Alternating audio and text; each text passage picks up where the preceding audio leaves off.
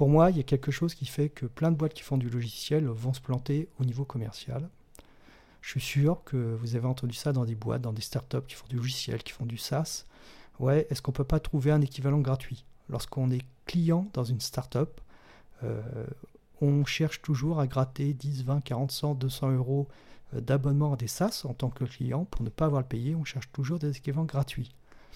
Alors pour moi, ça c'est vraiment très dangereux parce que certes, vous allez économiser plusieurs milliers d'euros sur le budget de votre entreprise en termes d'abonnement SaaS, de logiciels achetés, etc.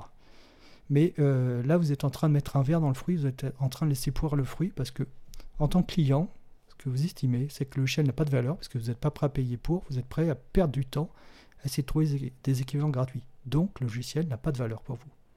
Et d'un seul coup, quand vous devenez vendeur, là, vous allez essayer de convaincre vos clients que votre produit a de la valeur. Mais vous-même, vous, n'y croyez pas, puisqu'en tant que client, vous êtes prêt à tout pour ne pas payer vos logiciels.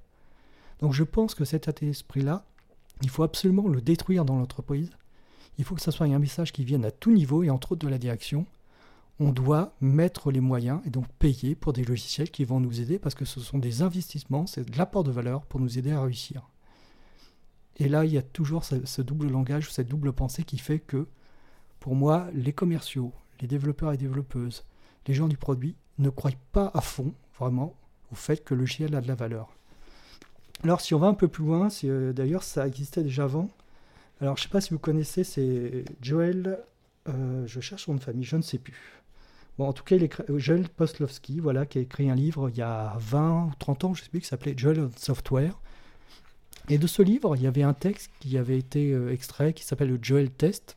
C'est 12 étapes pour savoir si votre équipe de développeurs et de développeuses va produire un logiciel de qualité. Alors entre autres, il y a des questions pour euh, justement, ça vous donne une note à fin et voir, c'est beaucoup d'entreprises avaient des notes très très très faibles. Il y a des questions par exemple parce que vous fixez d'abord les bugs avant d'écrire un nouveau code? Est-ce que vous avez une base des, une database des bugs, etc. Alors le test est un petit peu dépassé parce que ah, il était écrit en 2000, voilà, le 9 avril 2000, 9 août par contre 2000.